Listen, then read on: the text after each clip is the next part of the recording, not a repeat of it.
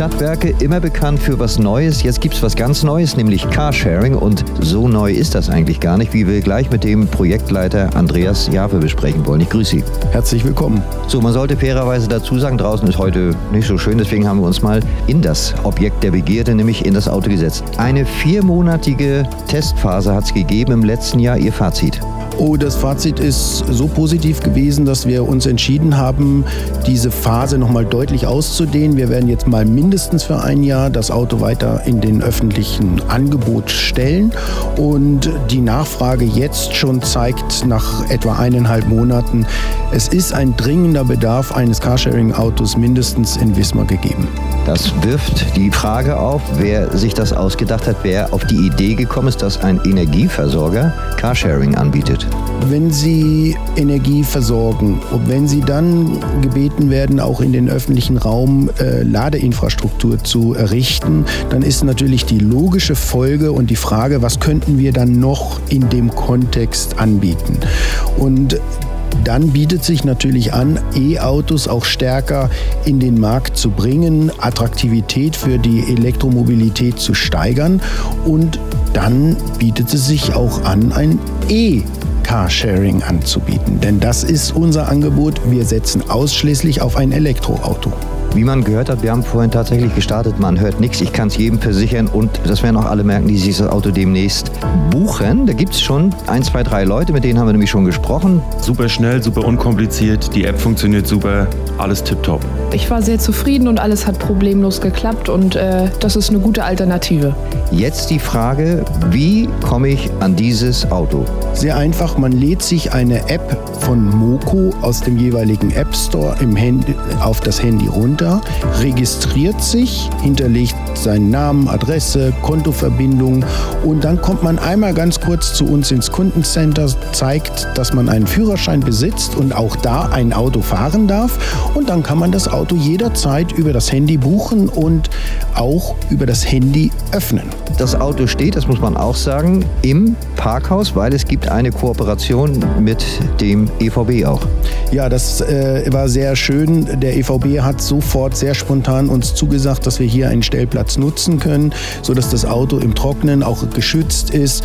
Ähm, wir die Elektroladeinfrastruktur auch errichten konnten, gleich unmittelbar, wo wir sowieso schon im Parkhaus äh, öffentliche Ladeinfrastruktur errichtet haben, haben wir jetzt unseren Carsharing, exklusiven Carsharing-Stellplatz mit eigener Ladesäule, sodass also auch immer garantiert ist, das Auto kann man abstellen.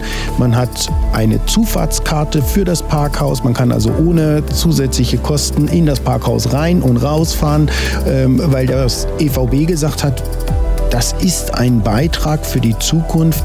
Ähm, Mobilität neu denken, anders denken, das, und da bietet sich eben Carsharing an und das passt somit auch aus Sicht des EVBs hervorragend zum EVB. Jetzt werden viele Kritiker wieder sagen, ach, wir haben schon Autovermietung, was brauchen wir jetzt noch Carsharing? Aber es gibt gravierende Unterschiede. Ja, eines der gravierendsten Unterschiede ist, man kann ein Carsharing-Auto auch mal nur für eine Stunde mieten. Bei der Autovermietung sind sie locker immer mindestens bei einem Tag da. Das heißt, die zeitlichen Intervalle, die wir anbieten, sind sehr viel kleiner. Und wir bieten eben auch die Möglichkeit, dadurch, dass mir das Auto über die App bucht, äh, dann an, dass das Auto jederzeit gebucht werden kann. Also rund um die Uhr. Deswegen haben wir sogar einen Nachttarif, wo Sie also nachts sich das Auto ausleihen, was immer Sie noch machen wollen, den Mondaufgang äh, betrachten oder nochmal nachts im Meer baden. Es ist egal, wofür Sie das Auto brauchen. Sie kommen immer an das Auto ran. Sie brauchen keine Öffnungszeiten und das sind zwei wesentliche Unterschiede. Und es gibt noch einen weiteren wesentlichen Unterschied. Bei einer Autovermietung müssen Sie für das Benzin immer noch zahlen. Bei uns ist in der Mietpreis die, der Strom schon inkludiert. Da geben Sie mir ein gutes Stichwort, der Preis. Denn natürlich wollen wir auch darüber sprechen, was das ganze Vergnügen kostet. Also das geht los. Wir haben einen gestaffelten Tarif. Die Stunde kostet 4,50 Euro.